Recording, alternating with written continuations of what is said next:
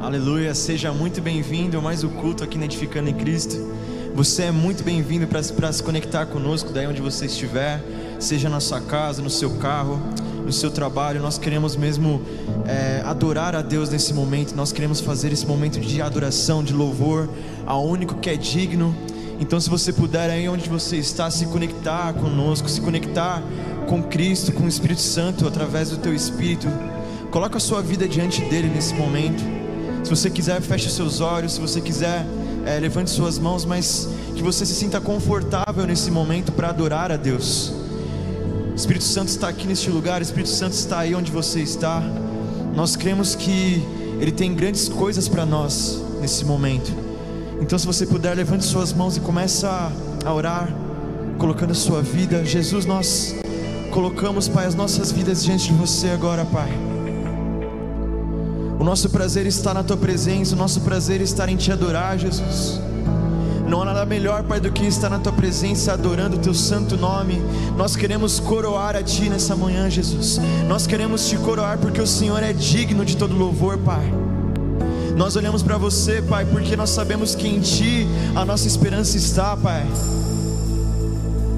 Jesus, tu és adorado, tu és o Alfa, tu és o Ômega, tu és o princípio, tu és o fim, tu és o bom pastor. E nós queremos mesmo, Pai, que o Senhor inunde este lugar com a tua presença, Pai. Enche o nosso coração, Pai, com a presença que está no teu trono, Jesus. Nós queremos ver a tua glória, Pai. Nós queremos sentir, Jesus, as tuas palavras ao nosso coração, Pai. Nós abrimos o nosso coração para ter o melhor de ti, Pai. Nós te adoramos.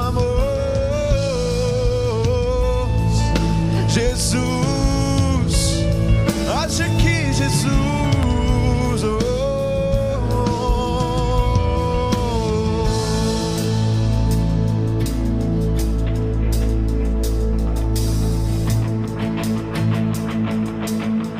Você pode cantar conosco? Vamos lá, todos juntos. Levanta aleluia. Levanta um aleluia. Presença do inimigo. Ei! Um aleluia mais alto que os ruídos. Levanto um aleluia. Diga canções, canções são armas para mim.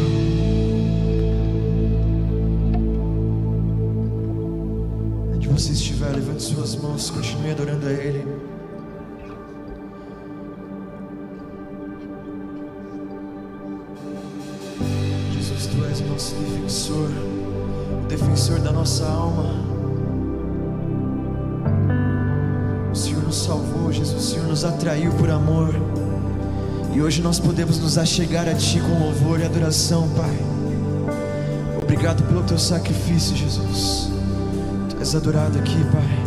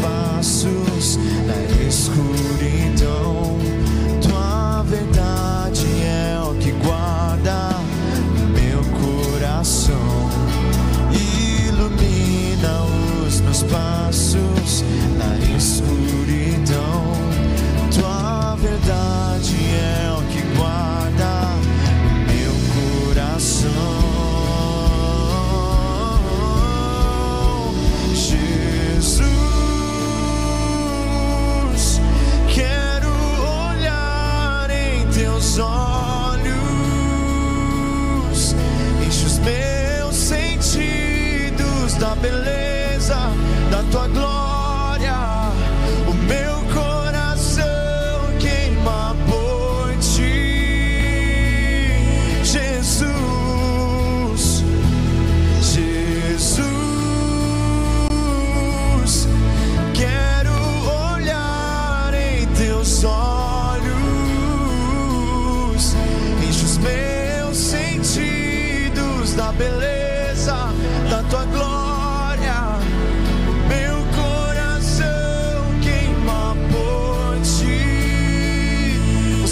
levantar as suas mãos e dizer: Ilumina.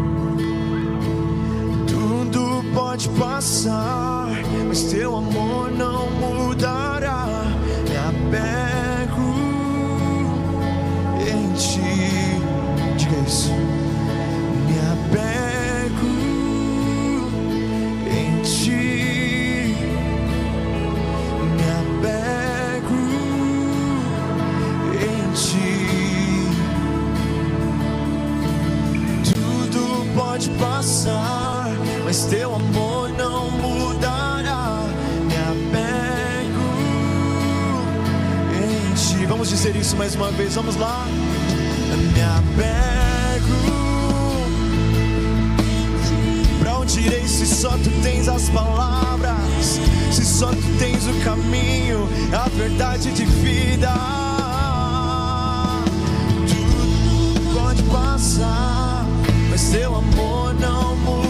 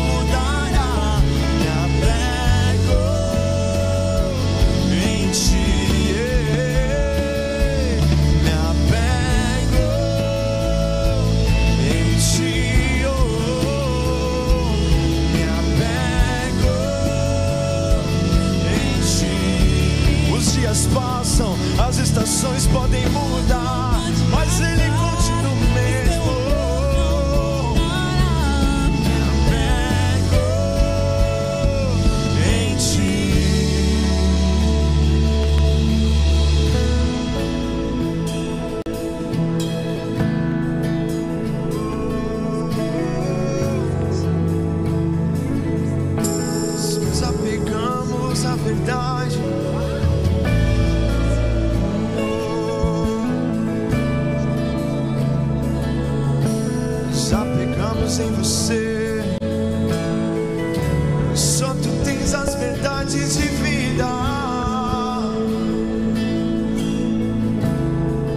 Aleluia. Nos apegamos ao Senhor neste dia, nessa manhã. Nos apegamos no seu amor leal. Nos apegamos na sua fidelidade, na sua bondade. Nos apegamos, Senhor, na tua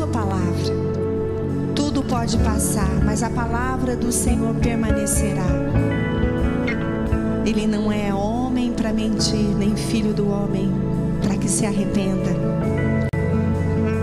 E eu quero ler com você o texto de Abacuque, capítulo 3, que diz assim: Mesmo não florescendo a figueira, e não havendo uvas nas videiras, mesmo falhando a safra de azeitonas e não havendo produção de alimento nas lavouras, nem ovelhas no curral, nem bois nos estábulos, ainda assim eu exultarei no Senhor e me alegrarei no Deus da minha salvação. O Senhor, o soberano, é a minha força. Ele faz os meus pés os do servo, como os da corça. E ele me faz andar em lugares altos. E eu quero convidar você que está nos vendo, você que está junto de nós nesse momento, onde como igreja nós nos apegamos ao Senhor. Diante do que não explicamos, diante do que não entendemos, diante do que a nossa mente não alcança, nós entregamos os nossos sentidos ao Senhor. Nós entregamos tudo que somos, mente, coração, a nossa escuta, o nosso olhar, o nosso paladar para podermos comer da palavra de Deus, para podermos alinhar o nosso coração nesse tempo difícil em oração, nos apegando ao autor e consumador nossa fé, para que dessa forma, através da sua palavra, nós estejamos sendo renovados, ainda que externamente nós estejamos nos desgastando, internamente o nosso espírito está sendo renovado. Eu quero orar com você, onde você está. E numa atitude de silêncio da sua alma, eu quero convidar você a encontrar-se com Jesus. Você que está sofrendo, você que perdeu um ente querido, encontre-se com Jesus agora. Encontre-se com o abraço de Jesus. Diga, soberano Senhor, Tu és a minha força. Faz-me andar em lugares altos. Me leva acima das circunstâncias. Eu oro nesse momento. Espírito Santo, fortalece a tua igreja diante do caos. Nós continuamos insistindo para que o teu amor, a tua fidelidade, a tua bondade seja derramada sobre a nossa nação, para que essa pandemia, Senhor, regresse, vá embora. Nós continuamos orando, Senhor, para que o Senhor sustente, traga cura ao teu povo, traga, traga cura à nossa nação, para que Jeová Rafá se manifeste nos leitos de hospitais, soprando ar, soprando vida, soprando vida nos pulmões. Nós continuamos orando, Senhor, pelos profissionais de saúde de linha de frente, que como soldados estão feridos nesta batalha. Nós continuamos orando para que o teu espírito repouse sobre eles. E nós oramos, Senhor, pela igreja no Brasil. Nós oramos, Senhor Deus, para que o Senhor nos dê oportunidade de pregarmos a tua palavra nesse tempo tão difícil, para que nós possamos contar e cantar sobre a verdade do teu amor leal, para que nós possamos neste tempo tão difícil abrir o nosso coração para o que é eterno, para o que não passa, para o teu amor que não vai passar. Eu oro pelo sustento da tua igreja.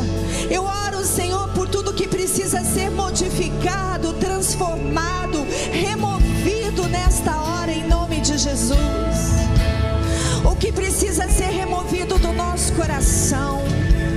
Eu oro pela unidade da igreja brasileira. Eu oro, Senhor Deus, para que neste tempo difícil, o Senhor levante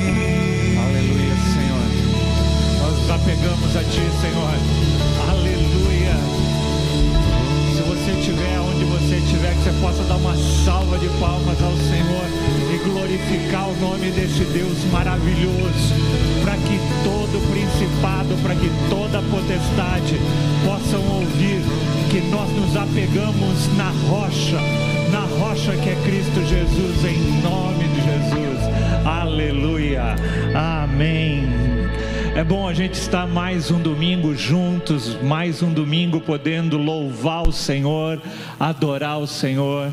Momentos, às vezes, de tantas notícias difíceis, né? É, estamos aqui para compartilhar um pouco das boas novas do Senhor para a tua vida, para a tua casa e para a tua família. Amém? Que você possa estar conectado. Se você tiver oportunidade, manda um link para pessoas que você conheça agora nesse momento. Convida para participarem do culto, né? Eu, eu tive essa semana eu tive um testemunho muito legal de uma pessoa que eh, nos enviou uma mensagem dizendo que na quarta-feira, no culto de imersão, ela mandou um link para uma amiga que estava eh, enferma e e nós oramos ali, oramos por ela, e ao final da, da reunião de imersão, ela teve uma reversão do seu quadro impressionante, no outro dia teve alta. Então, que você possa é, usar os recursos que Deus tem colocado nesse tempo, para que você possa abençoar e é, ministrar na vida das pessoas que estão ao teu redor, tá bom? Então manda um link, aproveita agora. Nós estamos tanto no YouTube quanto no Instagram, tá bom? Então qualquer um dos dois você pode compartilhar. Tá legal? E nós hoje, amados, estamos na começando a última semana da nossa jornada, nossa jornada novamente, né? Foram sete semanas, né? Foram seis. Nós vamos começar agora a sétima semana de transformação, onde nós temos falado um pouco sobre o processo que Deus quer fazer na nossa vida de transformação da nossa mente, renovando a nossa mente para que a gente possa experimentar a boa, agradável e a perfeita vontade dele para a nossa vida. E tem sido um tempo muito especial, né? Nós estamos, a partir de amanhã, lançando nossa última série de sete devocionais que nós fizemos, né? E vamos totalizar 49 devocionais, completando essas sete semanas. Eu queria ler, eu tenho colhido vários testemunhos, né? Pessoas têm nos enviado daquilo que Deus tem feito e falado ao longo dessa, dessa jornada. Mas eu queria ler um aqui que me foi enviado ontem, né? E ele diz assim: trabalho em um centro de recuperação física e intelectual que funciona das 7 às 19 horas. Ou seja, existem pessoas que chegam e saem em horários diferentes. Durante o tempo que estou trabalhando aqui, ouvi falar do Move, que é um trabalho né, do, com os, que os nossos adolescentes, o Next começou a fazer, e tentei começar um, mas não tive muito sucesso, pois na época não estava familiarizado com os horários de cada funcionário. O tempo foi passando e eu fui me acomodando com o fato de levar a palavra de Deus às pessoas do meu trabalho, devido aos horários não baterem. Mas Deus tem um plano na vida daquelas pessoas, e Ele nos chama para fazer algo. Devemos nos sentir privilegiados por sermos escolhidos para falar dele a outras pessoas. Em uma conversa com uma pessoa que também é cristã e trabalha comigo, vimos as necessidades de fazer uma oração naquele local, pois os aumentos de fofocas, brigas, divisão estava tornando o trabalho um ambiente ruim de é, permanecer. Na mesma hora, Deus me fez lembrar que haviam 15 minutos de manhã e à tarde em que nós poderíamos nos reunir para orar. Como aprendi no imersão, as nossas orações, quando são baseadas na palavra, se tornam mais eficazes. E então pedi a direção de Deus para que esse para esse tempo de oração. Quando fomos fazer esse momento de oração, algumas pessoas se achegaram e a gente a gente para participar. E cada dia mais tem aumentado o número de participantes temos compartilhado todos os devocionais da jornada novamente e refletido com eles sobre isso. Estamos fazendo isso há algumas semanas e já tivemos testemunhos de pessoas que se sentiram tocadas e direcionadas por Deus a tomarem certas decisões para a sua vida. É nítido ver que as pessoas estão sedentas por ouvir sobre Deus e sobre o que Deus tem para essas vidas O, é, os campos nunca estiveram tão brancos como agora para disponibilizarmos para a colheita. É, glória a Deus, amados, nós temos visto muitas pessoas dando testemunho e realmente nós vivemos um tempo onde os campos estão brancos para a colheita. Nós precisamos aproveitar esse tempo de adversidade, esse tempo onde muitas pessoas estão se deparando com as suas fragilidades, com as suas necessidades, para que elas possam ouvir a boa notícia do Evangelho. O Evangelho é uma mensagem de esperança, de paz, de, de um futuro onde, quando, quando nós olhamos e não enxergamos futuro à nossa frente. Então, como nós temos falado, nós estamos na jornada novamente. Hum, não está virando aqui o slide. É, nós estamos na nossa jornada novamente. Na primeira semana, nós falamos sobre revigorar, sobre como Deus vem trazendo forças para nós novamente. Depois, na segunda semana, nós falamos sobre ressignificar os nossos sentimentos, né? sobre a questão da nossa saúde emocional.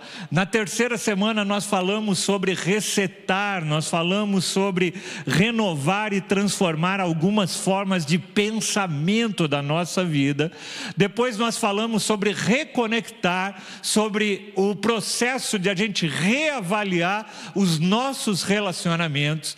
Depois nós falamos em semana retrasada em reconstruir e na semana passada nós falamos sobre refocar, colocar o foco no lugar correto, né? É impressionante como pessoas têm nos é, comentado e falado conosco sobre aquilo que, que a mensagem da semana passada acabou produzindo na vida dela, né? Eu tive é, uma pessoa da igreja que me mandou um áudio de uma parente dela que mora em Minas. Ela falou é, para ele que ele, ela tinha ouvi, ouvido a, a, aquela palavra já umas três ou quatro vezes, né?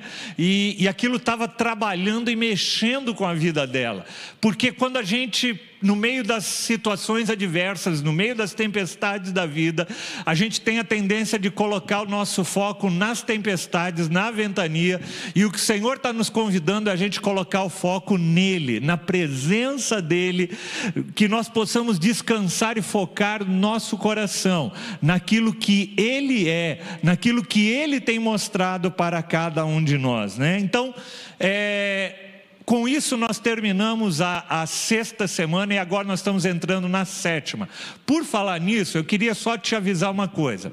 Todos os devocionais dessa última semana são devocionais focados para apresentar o Evangelho. Então, amanhã nós vamos falar sobre João 3,16. Todos os sete devocionais dessa semana vão ter o intuito de apresentar o Evangelho do, de Jesus Cristo para as pessoas que ainda não o conhecem. Então, compartilhe com o maior número possível de pessoas é, a mensagem desta semana. Né? Eu, eu sei que você tem compartilhado todas, todas até agora serviam tanto para nós que já somos cristãos, como para aqueles que não são, mas as dessa semana em particular, eu tenho certeza que vão tocar com a vida daqueles que ainda não conhecem o Senhor. Será um convite para que essas pessoas possam entregar suas vidas para Jesus, ok? E na semana que vem, nós vamos estar celebrando a Páscoa. Nós não vamos celebrar a ceia do Senhor hoje. Nós não vamos celebrar a ceia do Senhor hoje, porque nós que preferimos transferir para a semana que vem, que é domingo de Páscoa, e nós queremos terminar esse período celebrando a Páscoa do Senhor e juntos celebrarmos a ceia do Senhor. Nós queríamos fazer o nosso espetáculo de Páscoa, né, depois do silêncio, mas infelizmente nós tivemos que adiar. Nós vamos adiar para a primeira data possível após é, o tempo de restrição que nós estamos vivendo. Mas a semana que vem a gente vai ter um culto especial, né? Nós temos algumas coisas preparadas especiais para o culto de domingo que vem. Vai ser um culto diferente do culto normal. E eu quero te convidar para que você possa eh, conectar as pessoas, familiares tal. Convida elas para assistirem, para participarem de um culto de Páscoa diferenciado. Tá? E nós estamos hoje, então, começando é, um novo tema, e esse tema é reviver. A gente está vivendo uma época, gente, muito difícil. Eu acho que é, nos meus 57 anos de vida, eu poucas vezes ouvi tanto se falar sobre morte como nos dias de hoje. Né? Nós temos aí, só essa semana foram três dias consecutivos com mais de 3 mil mortos no Brasil. E, e todas essas notícias começam a abalar a vida da gente. Quase todos nós conhecemos ou temos alguém num raio de, de relacionamento relativamente próximo que perdeu sua vida durante esse tempo. E isso começa a nos afetar, começa a, a, a trazer para nós um pânico, começa a trazer para nós, muitas vezes, temor por tudo isso que tem acontecido. E, e, começa a gerar em nós incertezas, né? E, e lidar com esse tema realmente é algo muito difícil. É, essa semana, por exemplo, saiu uma, uma, um post da revista Veja que me chamou a atenção. Ele diz assim: é, o post diz a seguinte: eles fizeram uma estatística e uma estatística, não, perdão, uma pesquisa, e ela quantificou o sentimento geral dos brasileiros durante o atual estágio de pandemia. E eles chegaram a números é, impressionantes. Por exemplo, 80,4% 80, acham que a crise está demorando mais do que elas esperavam. Né? Eu já ministrei há um tempo atrás falando sobre isso, né? A esperança retardada, né? A esperança quando se retarda, ela acaba gerando frustração na nossa vida. A Bíblia já fala sobre isso. 80% acham que a crise está demorando demais para passar. 73% dizem que o número de óbitos é maior do que elas imaginavam. Muitas pessoas não levaram a sério, não levavam a sério esse risco que a gente corria. E 48%, ou seja, quase metade das pessoas, entendem que é, a sua maior preocupação é que algum parente, alguma pessoa próxima perca a vida. Então, nós estamos vivendo uma época, é, como eu disse, de muita instabilidade, de muita luta, de muita bombardeio na nossa mente. E se nós não tivermos a nossa mente focada em Jesus Cristo, nós vamos sucumbir diante de todas essas situações. Mas eu queria que, que você lembrasse aquilo que o salmista diz no Salmo 1, né? Ele diz assim que nós não somos como aqueles que não conhecem ao Senhor. Ele, nós somos como uma árvore plantada junto à beira de à beira de águas correntes, que dá o seu fruto no tempo certo e as suas folhas não murcham.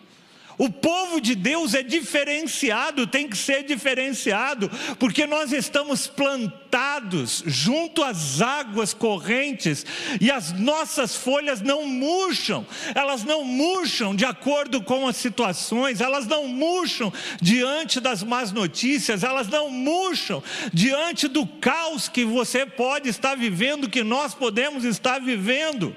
Densas trevas, como a pastora Sônia acabou de orar agora, densas trevas cobrem os nossos céus, a, a terra nos dias de hoje, mas sobre o povo do Senhor raia a glória do Senhor.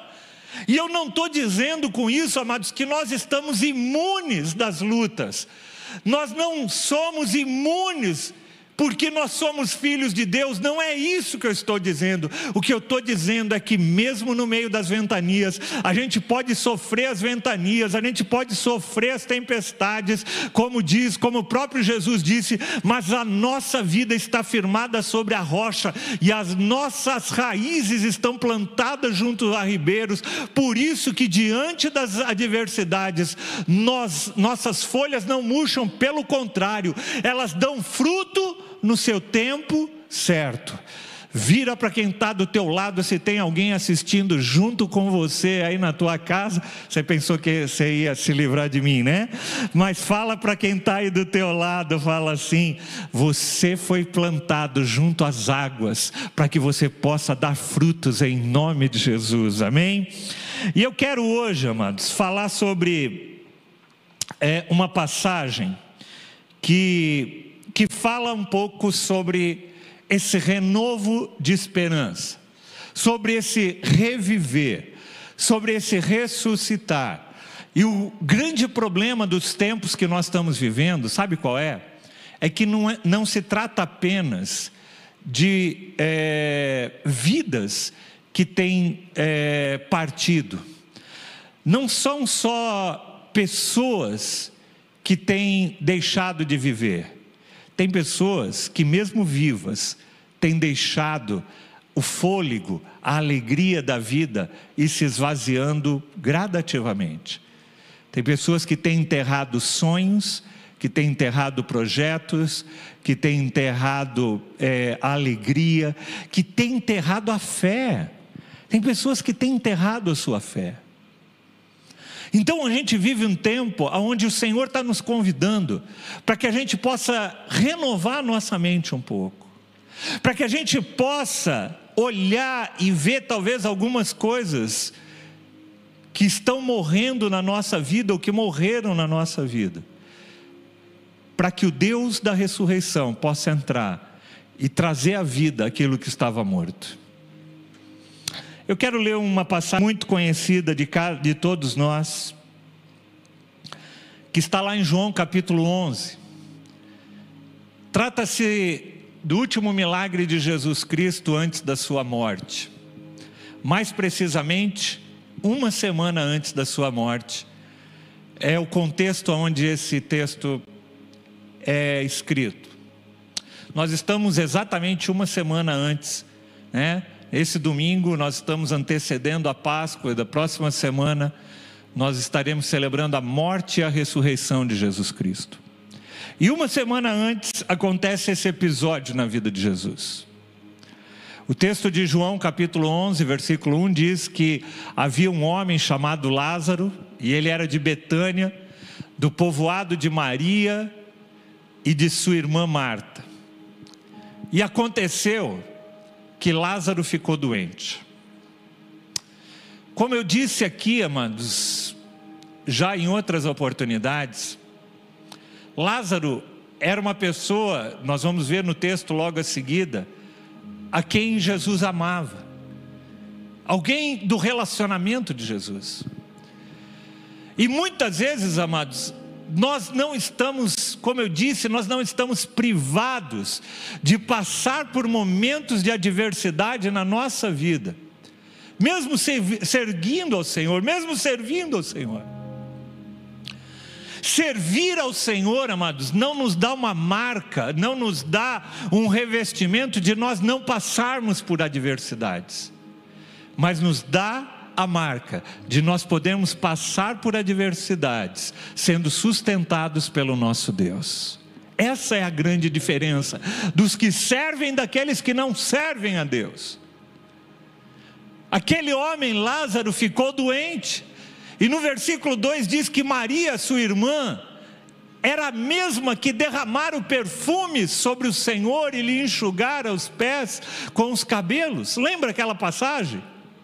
É interessante, amados, porque João, quando ele está escrevendo o Evangelho de João, e João tem uma característica toda particular de escrever o Evangelho dele, tanto que o Evangelho dele é chamado Evangelho sinótico, ele, ele difere dos outros, ele tem uma forma de escrever diferente. Ele olha para o todo e vai construindo e escrevendo as partes. Para você ter uma ideia, o episódio que ele está mencionando, você vai encontrar ele no próximo capítulo, em João 12. Mas o, apóstolo João está lembrando os leitores, falando assim: sabe essa Maria? Essa Maria aqui que, que a gente está falando aqui, que é irmã de Lázaro, é aquela mesma que vai derramar o perfume e vai enxugar os pés do Senhor com seus cabelos. E então no versículo 3 ele diz assim: Então as irmãs de Lázaro mandaram dizer: Jesus, Senhor, aquele a quem amas está doente. Senhor, aquele a quem tu amas está doente. Aquele que com quem o Senhor construiu um relacionamento está doente, está enfermo, Lázaro. É interessante, amados, porque o nome Lázaro, sabe o que significa o nome Lázaro? A palavra Lázaro significa aquele a quem Deus ajuda. É interessante porque os nomes bíblicos eles têm um significado profético, né? Havia, a gente pega isso ao longo do Antigo Testamento, do Novo Testamento, um, um significado profético. A mãe, a mãe e o pai de Lázaro, quando olharam para ele, falaram: assim, Esse é alguém que o Senhor há de ajudar ao longo da sua vida. Que nome tremendo! O Senhor a quem Deus ajuda. E aquele que a, a quem Deus ajuda naquele momento está doente, está precisando da ajuda de Jesus. E uma coisa nos chama atenção também nesse texto. Diz assim: aquele a quem amas. Marta e Maria está lembrando o amor que Jesus tinha pela vida de Lázaro. Ao ouvir isso, Jesus disse: Esta doença não acabará em morte, ela é para a glória de Deus, para que o Filho de Deus seja glorificado por meio dela. Jesus está falando, gente, não se preocupem. E o versículo 5 diz: Jesus amava Marta, a irmã dela e Lázaro. Jesus amava Marta, a irmã dela e Lázaro. Eu queria que você parasse e refletisse um pouquinho agora. Eu queria que você entendesse a premissa básica que o apóstolo Paulo está colocando para que a gente possa entender todo o restante dessa passagem. Jesus nos ama, e o amor dele pela nossa vida é incondicional. E o, no, o, amor dele pela nossa vida não está condicionado ao fato de nós passarmos ou não por adversidades. Porque às vezes a gente olha para as situações e fala assim: será que Deus me ama? Por que, que eu estou passando por isso? Por que, que Lázaro está enfermo? E a gente vê o apóstolo João reiterando, reiterando sobre Lázaro ser aquele a quem ele amava, de Marta, a irmã dela, e Lázaro ser pessoas amadas do Senhor. O mesmo Deus que ama Marta, que ama Maria, que ama Lázaro, ama a tua vida, E, não, e isso não implica que você e eu não passemos por adversidades. Não existe incoerência nisso, embora muitas vezes a gente pare e pense e fale: Senhor, por quê? Esta semana aconteceu um episódio comigo, e que sinceramente, por um lapso de tempo, me veio às vezes esse questionamento. Eu havia entrado com um processo para pleitear minha aposentadoria, para requerer que o, o, o, juiz reconhecesse alguns períodos meus de trabalho. E, e ele deferiu o, o meu requerimento, o meu pedido, me concedendo uma parte daquilo que eu havia pedido. E uma parte daquilo que eu havia pedido ele não me concedeu. E ao final dos cálculos dele, ele coloca na sentença que eu cumpria 34 anos, 9 meses e 14 dias. Ou seja, por causa de dois meses e meio, eu não pude receber a aposentadoria integral que eu entendo que eu tinha direito. Por causa de dois meses e meio. Por causa de o juiz não reconhecer um período insalubre que eu trabalhei, ele não me deu aposentadoria integral, me concedendo um plano para eu receber metade do que eu deveria ter direito, que mal paga o meu plano de saúde. E naquele momento, quando eu li aquela sentença, eu falei: Deus, mas por quê? Senhor, eu te amo, eu, eu dediquei a minha vida, Senhor, eu, eu abri mão, Senhor, de, de, de vida profissional, de tudo para te servir, eu tenho te servido ao longo dos últimos 30 anos, Senhor, por quê? E, e, aí vem às vezes uma indignação, vem um, um, uma murmuração interior, mas logo em seguida, eu comecei a botar o meu foco no lugar correto. Senhor, eu não entendo o porquê, mas eu descanso em Ti. Eu não sei o porquê, mas eu descanso em Ti. Eu sei que o Senhor tem o melhor para a minha vida. Eu sei que em todas as coisas o Senhor está conduzindo a minha vida e a sua vida. Lázaro estava ali doente. Aquele a quem Deus ajuda. E até aqui o texto está correndo bem. Marta e Maria pedem ajuda para o único que poderia ajudar. No meio de tanta loucura, de tanta necessidade, às vezes a gente corre para tanto lugar, mas Marta e Maria mandaram chamar Jesus o foco delas estava correto. E até aqui o texto parece que andava muito bem, até quando a gente chega no versículo 6. No entanto, quando ele ouviu falar que Lázaro estava doente, Jesus ficou mais dois dias aonde ele estava. Era um estado grave. Ele estava precisando de Jesus, era um negócio grave. Ele estava prestes a ir para UTI, ele estava prestes a. precisava da intervenção de Jesus. E parece que Jesus não deu atenção. Parece que Jesus não não ajudou Lázaro da forma como talvez o próprio nome dele requeresse ajuda. Por que será? Por que será que, se Deus o amava, por que essa demora? E às vezes a gente se pega assim, amados. Se Deus nos ama, por que, que Ele não nos livra dessa situação rápido? Por que, que Ele não intervém na nossa nação? Por que, que Ele não intervém nas nossas vidas? Por que, que Ele não intervém no meu negócio que está fechado? Por que, que Ele não intervém na economia para que eu possa me recuperar? Por quê? Se Deus me ama, eu passei a minha vida inteira na igreja ouvindo que Deus me ama, mas agora eu estou precisando dEle. E parece que Deus não está vindo no tempo que eu preciso. E aí, amados, a gente se depara com algo muito forte. A gente está condicionado a um tempo que é o nosso Cronos. O Cronos define o meu tempo.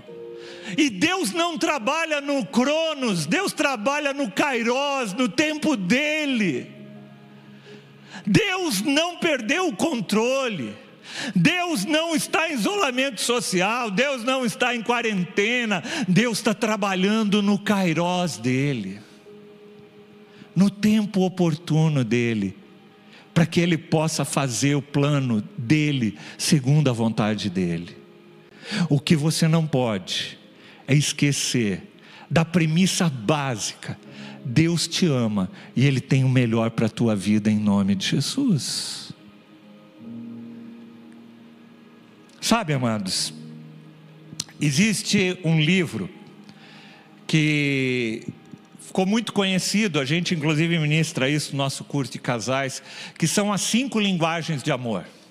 As cinco linguagens de amor são palavras de afirmação, tempo de qualidade, presentes, toque físico, faltou um, e serviço, né? Cinco linguagens de amor. Tem gente que se sente amada quando o outro reserva um tempo para aquela pessoa. Que gosta, ela gosta de conversar, isso faz ela se sentir amada. Outras se sentem amados quando recebem presentes, outros se sentem amados quando recebem palavras de afirmação, né? É, isso, isso são, é interessante, isso é, é estudos. Cada um às vezes tem uma forma preferencial, naquela forma se sente amada. E é interessante porque você já parou para pensar qual será que é a linguagem de amor de Deus?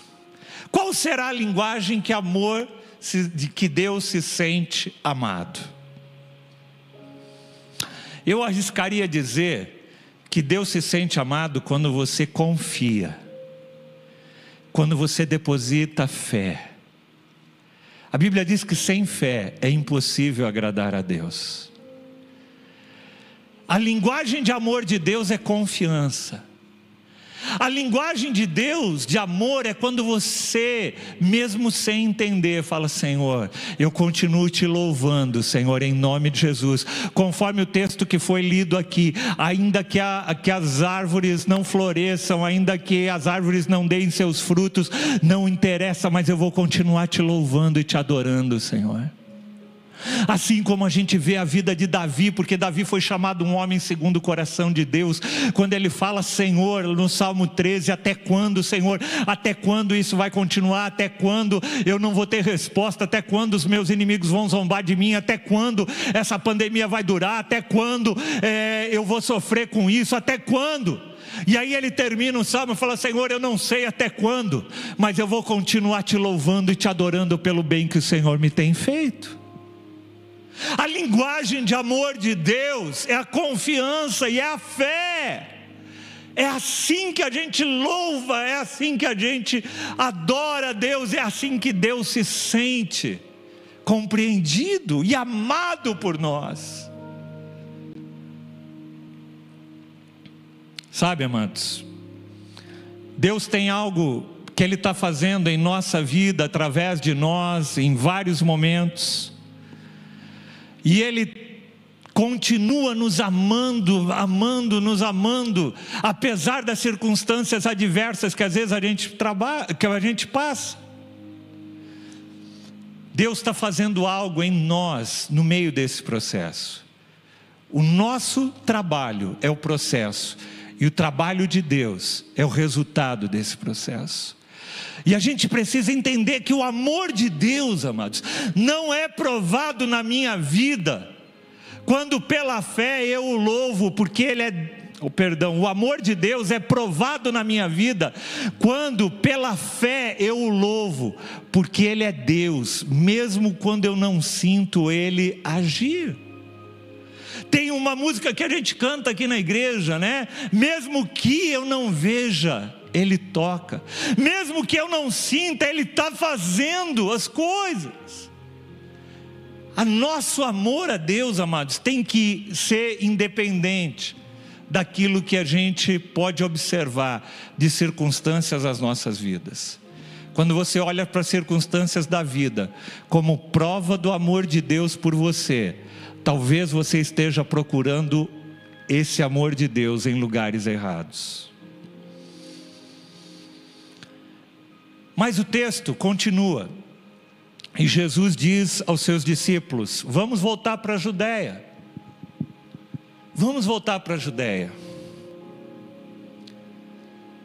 Então eles disseram, mestre, há pouco os judeus tentaram apedrejar-te, assim mesmo vais voltar para lá? Jesus respondeu: O dia não tem doze horas, quem anda de dia e não tropeça, pois vê a luz deste mundo.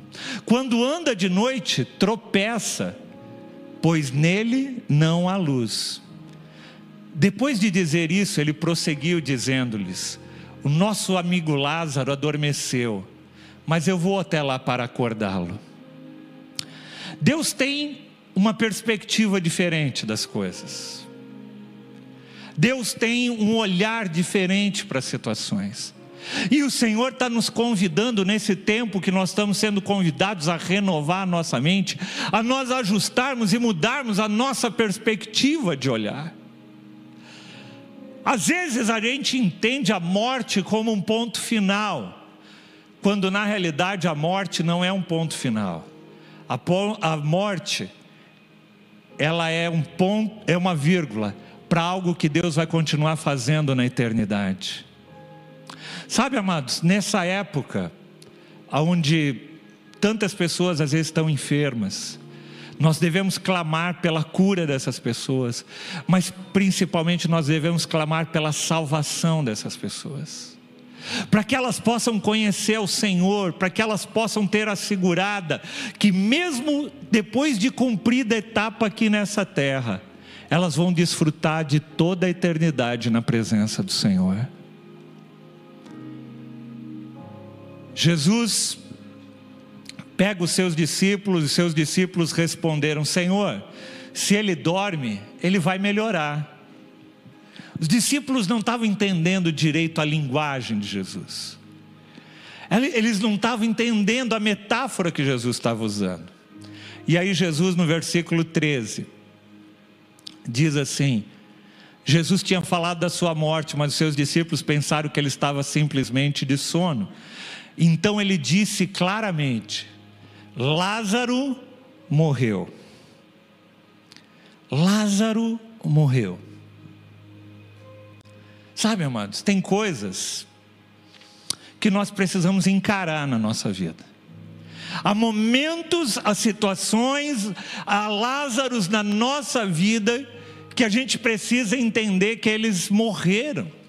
A gente precisa entender que tem algumas situações na nossa vida que elas não estão adormecidas, mas elas estão mortas mesmo.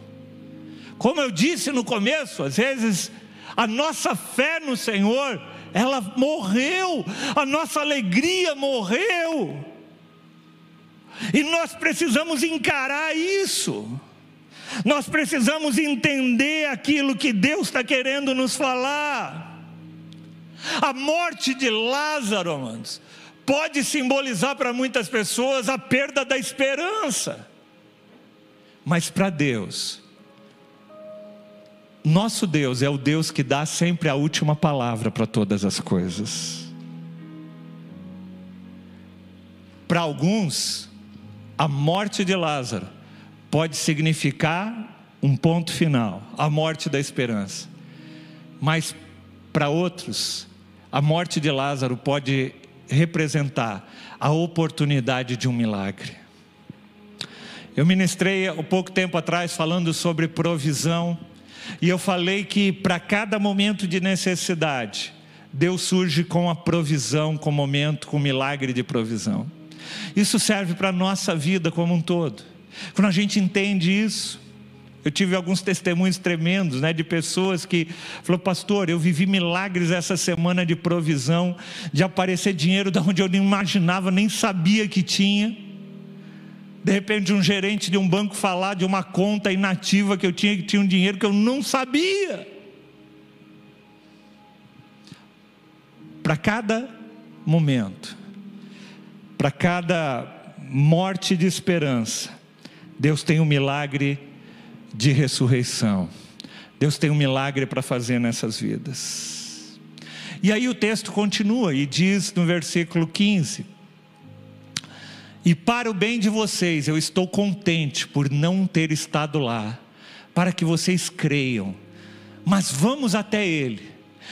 Jesus fala assim: Senhor, Jesus fala para aqueles discípulos: Olha, eu estava contente porque eu não estava lá. Jesus sabia que ele tinha algo muito maior. Deus tem algo maior para fazer na minha vida, na tua vida, mesmo no meio dessas situações. E então Tomé, chamado Dídimo, disse aos, aos outros discípulos: Vamos também, nós vamos morrer com eles. E ao chegar, Jesus verificou que Lázaro já estava no sepulcro havia quatro dias. Jesus não chegou a tempo. Talvez aos olhos humanos, Jesus chegou atrasado. E é assim que às vezes a gente se sente, a gente fala, Jesus, puxa vida, aonde o Senhor estava?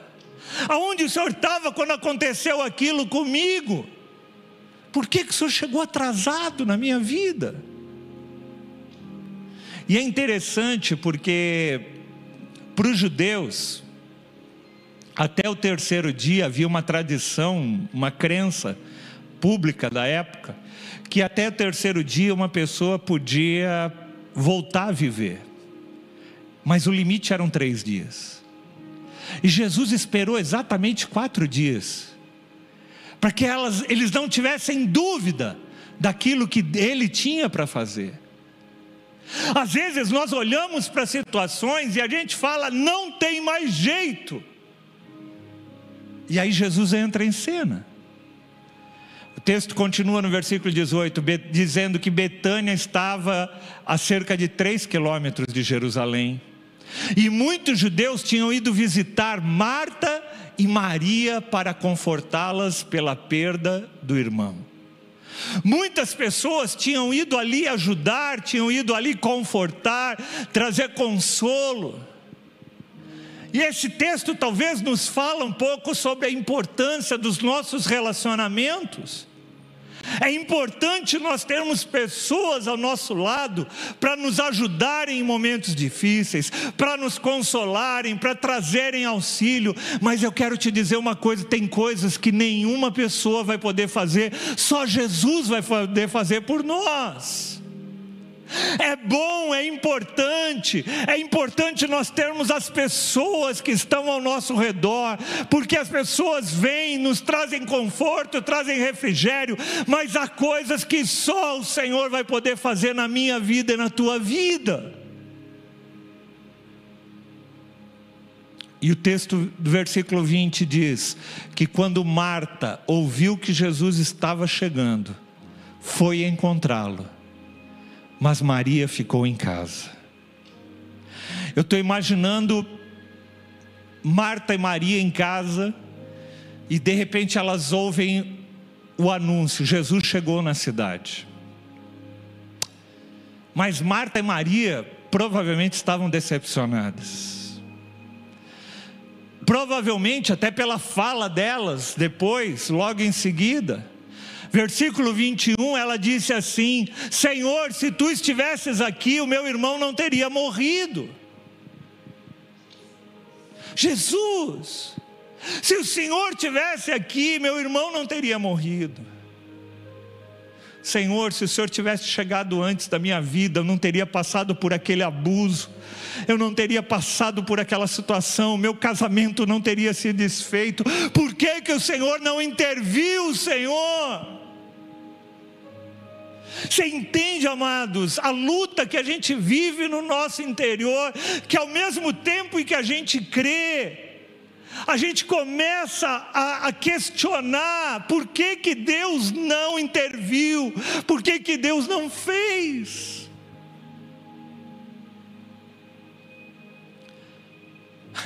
Marta corre atrás de Jesus, Maria fica em casa. Talvez Maria estava ressentida. Talvez Maria falou assim: ah, Jesus chegou, eu não vou lá. Ele não chegou a tempo mesmo. Talvez a postura de Maria representasse um pouco daquilo que muitos acabam fazendo. Se afastam de Deus, se afastam porque as coisas não saíram do jeito como elas gostariam. As coisas não aconteceram como elas gostariam que acontecesse. Marta não, Marta corre, Marta vai para a presença do Senhor. E ela diz: Senhor, e é interessante porque esse termo Senhor, essa palavra Senhor, eu, eu, já disse isso outras vezes, mas a palavra Senhor, quando ela aparece no Novo Testamento, ela é dirigida ao Senhor, ela está em, em, em letra maiúscula em todas as situações, porque quando alguém se dirigia a outro como Senhor, ela reconhecia que aquele era o dono da vida dela. Marta, em outras palavras, está se dirigindo a Jesus, fala: Jesus, eu não entendo por que, que o Senhor não veio antes. Se o Senhor tivesse vindo antes, o Senhor teria trazido cura. E aí no versículo 22 ela fala algo tremendo. Ela fala assim: Mas eu sei que mesmo agora Deus te dará tudo o que você pedir.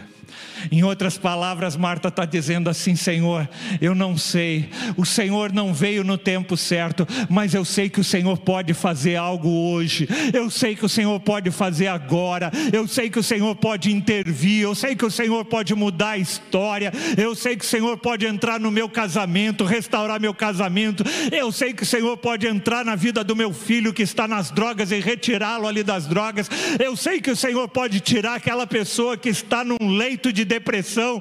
Eu sei, Senhor, que o Senhor pode fazer agora. Eu não sei porque não veio antes, mas eu sei que o Senhor pode fazer agora isso. Eu sei que mesmo agora, Deus pode fazer o que o Senhor pedir, porque o Senhor é Deus. E aí, Jesus diz assim: o teu irmão, ou melhor, o seu irmão, vai ressuscitar. Jesus está falando assim: eu vou fazer um milagre na tua vida. Eu vou fazer um milagre.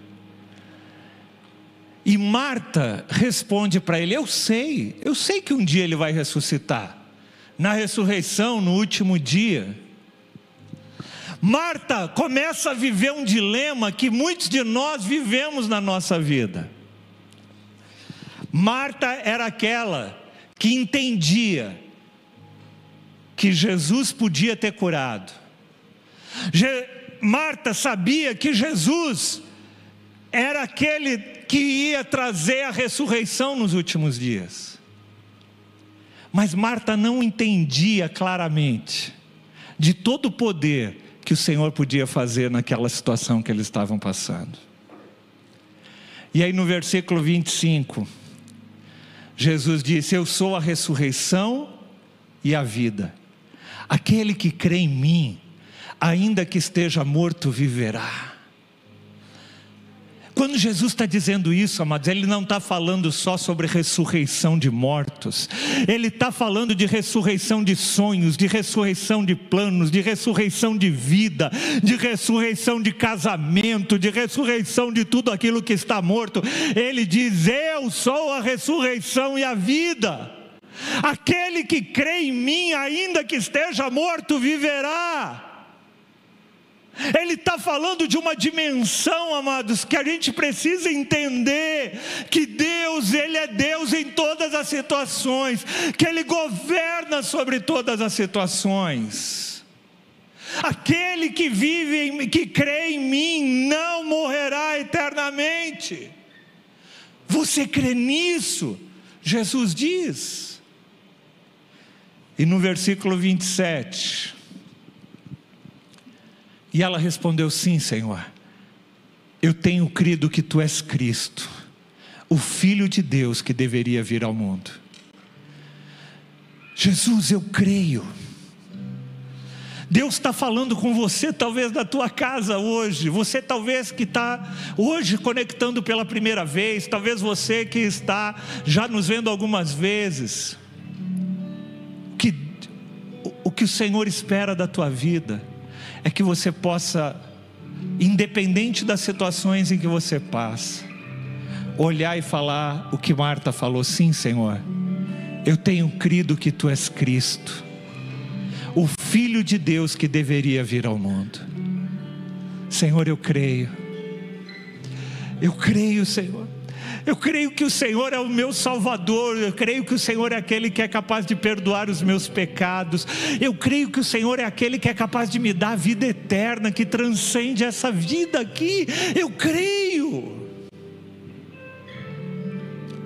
E depois de dizer isso, ele foi para casa, chamando a parte Maria e disse-lhe: O mestre está aqui, está chamando você. Marta vai chamar Maria, e ao ouvir isso, Maria levantou-se depressa e foi ao encontro dele.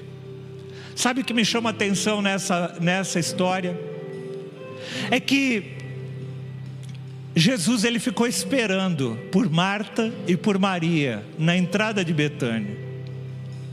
Você não te chama atenção? Jesus era íntimo de Marta, de Maria e de Lázaro. Por que que Jesus não foi direto? Sabe por quê? Porque ele espera de nós um posicionamento da nossa vida. Ele espera que nós possamos sair do nosso lugar para ir ao encontro dele que a gente saia das nossas mazelas, da nossa, do, do nosso ressentimento, para que nós possamos ir ao encontro dele. E o texto continua dizendo: Jesus ainda não tinha entrado no povoado, mas estava no mesmo lugar onde Marta o encontrara. E quando notaram que ele se levantou, que ela se levantou depressa, saíram os judeus que estavam confortando a casa e seguiram-na, supondo que ela ia ao sepulcro para ali chorar. E quando chegando ao lugar onde Jesus estava e vendo, Maria prostrou-se aos seus pés e disse: Senhor, se tu estivesses aqui, o meu irmão não iria ter morrido. Mais uma vez, Senhor, se o Senhor tivesse aqui, no momento da minha necessidade, eu não estaria passando por isso que eu estou passando. E ao ver chorando Maria e os judeus que acompanhavam, os judeus que acompanhavam Jesus agitou-se no espírito e perturbou-se. E Jesus faz uma pergunta: Onde o colocaram? Perguntaram, perguntou ele. Maria, Marta, aonde vocês colocaram Lázaro? E eu quero fazer essa pergunta para você que está nos assistindo: aonde você tem colocado o teu Lázaro? Aquelas coisas que tem no teu interior? Aonde você tem colocado os sonhos, os ressentimentos, os medos, as traições? Aonde você tem colocado o teu Lázaro? E aí o texto continua e diz assim: Vê e vê, Senhor.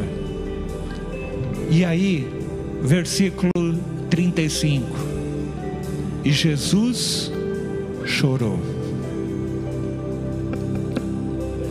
Eu quero que você entenda uma coisa, amados. Nós temos um Deus que se compadece do nosso sofrimento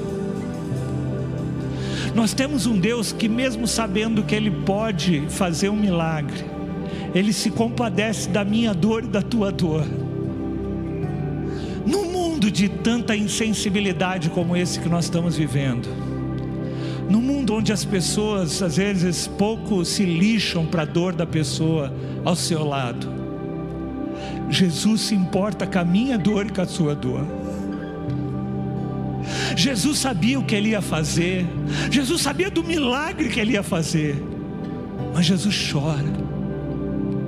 Jesus chora por causa dos Lázaros que a gente permitiu que nós enterrássemos na nossa vida. Jesus chora por a gente não viver a abundância que Ele tem para a nossa vida. Ele chora por não ver a gente vivendo a boa, agradável, a perfeita vontade dEle para a nossa vida. Nós temos um Deus que se compadece, nós temos um Deus que hoje está à direita de Deus Pai, intercede pela minha vida e pela tua vida. Então os judeus disseram: Vejo como ele o amava. Mas alguns deles disseram: Olha, ele que abriu os olhos do cego não poderia ter impedido que este homem morresse. Sabe, amados, essa essa essa confusão que vem às vezes na nossa mente, não, Jesus ama. Ah, mas se Jesus me ama, por que, que ele não fez isso? E a gente fica nessa dúvida no nosso coração, e a gente perde o foco, a gente perde o foco do amor de Deus por nós. Essa passagem começa falando do amor de Jesus, termina falando do amor de Jesus. E Jesus, outra vez profundamente comovido, foi até o sepulcro. E era uma gruta com uma pedra colocada na entrada. E ele disse assim: tirem a pedra. Sabe, amados, a gente podia fazer uma metáfora dessa pedra na beira do túmulo com a pedra que a gente coloca às vezes no nosso coração. A Bíblia fala de corações de pedra. Sabe, amados, às vezes a gente fecha o nosso coração de tal forma que ninguém entra e ninguém sai. Nem mesmo o Senhor consegue entrar para fazer um milagre, porque a gente coloca uma pedra, a gente fecha e impede o Senhor de entrar ali, e o Senhor está convidando, fala: tira essa pedra. Jesus podia tirar essa pedra, mas Ele está convidando você para tirar a pedra do teu coração. Tem coisas que você vai precisar fazer na sua vida. Tem pedras que você vai ter que chegar e falar: Senhor, tira isso. Mas tem coisas que Senhor, você vai ter que tirar. Você vai ter que dar o primeiro passo. Tire a pedra, disse ele. E aí, olha o que Marta responde: Senhor, ele já cheira mal, porque já faz quatro dias. Senhor, eu não quero tirar a pedra, sabe por quê? Porque se eu tirar a pedra, tem coisas lá dentro que cheiram mal. Tem coisas lá dentro que não são agradáveis, tem sentimentos que eu sepultei que não são bons, mas o Senhor está falando: tira a pedra. Mas Marta está falando: o Senhor cheira mal. Tem coisas que a gente guarda, amados, que cheira mal na nossa alma, no nosso coração, que cheira mal. Jesus está falando: tira, tira essa pedra. E disse-lhe Jesus: Eu não falei que se você cresce, você veria a glória de Deus. Eu não falei que se você acreditar, eu vou ressuscitar essas coisas que estão mortas dentro de você e vou trazer cura para a tua vida. Eu não te falei. E então eles tiraram a pedra e Jesus olhou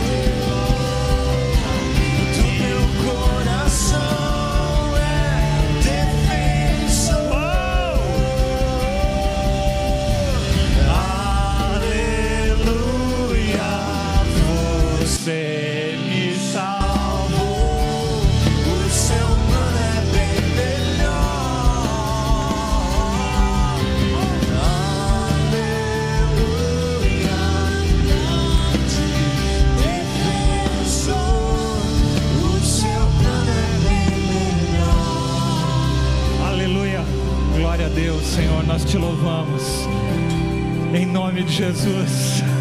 Lázaro, sai, que eu quero que você venha louvar comigo. Em nome de Jesus. Tem pessoas que estavam enterrando as suas próprias vidas e o Senhor está falando para você: sai, porque eu te chamo para você louvar comigo, adorar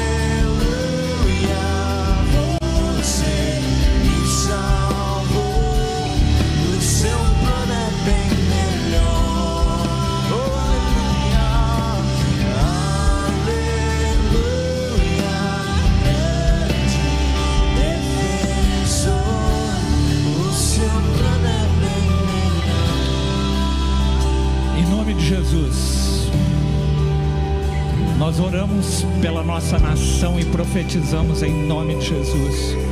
Que tudo aquilo que tem estado morto nessa nação possa voltar à vida em nome de Jesus. Tudo aquilo que está enterrado possa ser ressuscitado em nome de Jesus na nossa nação, na igreja do Senhor, na igreja brasileira. Senhor, em nome de Jesus, traz a vida, Senhor, tudo aquilo que o diabo tentou sepultar. Traz a vida, Senhor. Eu chamo a alegria, eu chamo a paz, eu chamo, Senhor, a presença para fora em nome de Jesus. Eu queria que você desse nome. Eu queria que você desse nome a tudo aquilo que você está chamando para fora agora em nome de Jesus. Começa a chamar. Eu quero chamar a alegria, a esperança, a fé, o gozo do Senhor na minha vida. Começa a chamar para fora agora e a gente quer celebrar em nome de Jesus. Porque os planos dele para nossa vida são muito maiores em nome de Jesus. Para nossa vida, o nosso Deus é o Deus que ressuscita. O nosso Deus é o Deus que nos ama e que está conosco em todos. Os seus planos é bem melhor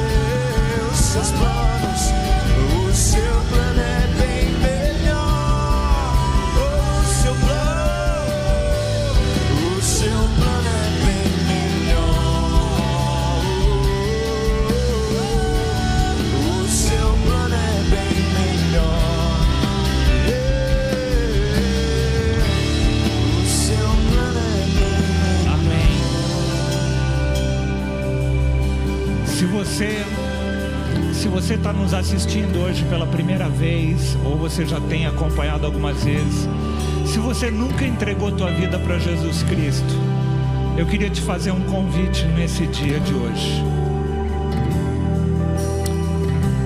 Marta e Maria recorreram ao único que podia fazer um milagre na vida deles. O maior milagre que Deus pode fazer na nossa vida é perdoar os nossos pecados e restaurar o nosso relacionamento com o Pai.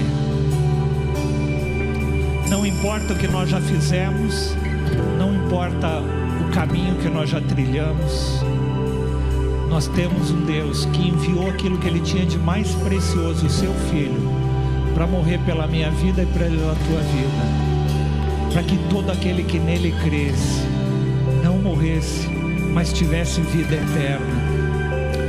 Se você está hoje aqui e você nunca entregou sua vida para Jesus Cristo, eu queria te fazer um convite nesse dia.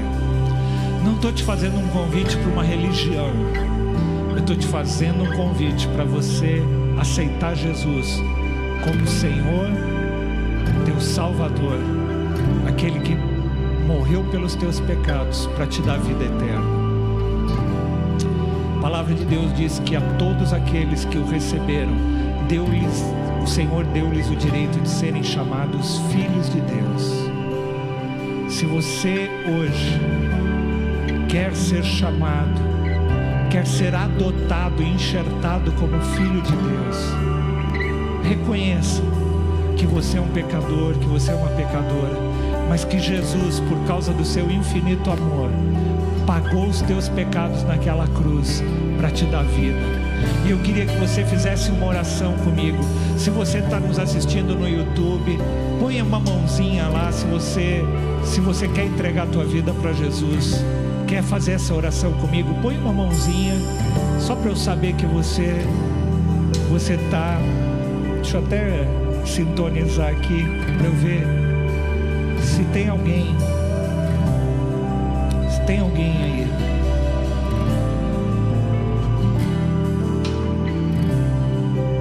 Tem alguém que está entregando sua vida hoje? Ingrid, glória a Deus. Tem mais alguém? Se tem mais alguém, levanta a tua mão. Põe a mãozinha aí no chat. Fala, Senhor, eu quero. Eu quero que Jesus venha quero a partir de hoje, Senhor, caminhar contigo. Tem mais gente? Opa! Pamela, Jane, Maria, Heloísa, Vânia Melo, glória a Deus. Que tremendo! Eu quero fazer uma oração hoje. Eu quero que você repita aí onde você está. Parece uma oração simples, mas ela tem um efeito tremendo na tua vida. A Bíblia diz que tudo aquilo que a gente ligar na terra vai ser ligado no céu. E tudo aquilo que a gente desliga na terra é desligado no céu. E eu quero te convidar para você repetir essa oração. Eu vou orar de uma forma bem pausada, para que você possa repetir junto comigo em voz alta aí onde você estiver, tá? Em voz audível, aonde você estiver. Senhor Jesus, eu coloco a minha vida na tua presença. Eu sou grata pelo teu amor pela minha vida. Eu reconheço que o Senhor é o meu Rei, o meu Salvador e o meu Libertador. Eu sei que eu sou um pecador, mas eu também sei que o Senhor é aquele que perdoou todos os meus pecados na cruz do Calvário. Então, a partir de hoje, eu coloco tudo que sou e tudo que tenho nas tuas mãos me rendo ao teu senhorio e ao teu governo. Te agradeço porque, mesmo sem ser merecedor, tu me recebes no dia de hoje como parte da tua família e eu vou caminhar contigo por todos os dias da minha vida e por toda a eternidade. Amém e amém. Glória a Deus, aleluia. Aleluia, glória a Deus. Você que fez essa decisão hoje pela primeira vez, eu gostaria que você depois entrasse em contato conosco. A gente quer te enviar uma Bíblia, quer te dar um presente, quer conhecer você. Amados, não tem jeito melhor da gente terminar esse dia do que celebrando, celebrando. Como diz esse cântico, perdido eu estava mas o Senhor me encontrou, juntou os cacos, juntou as peças e me fez algo novo.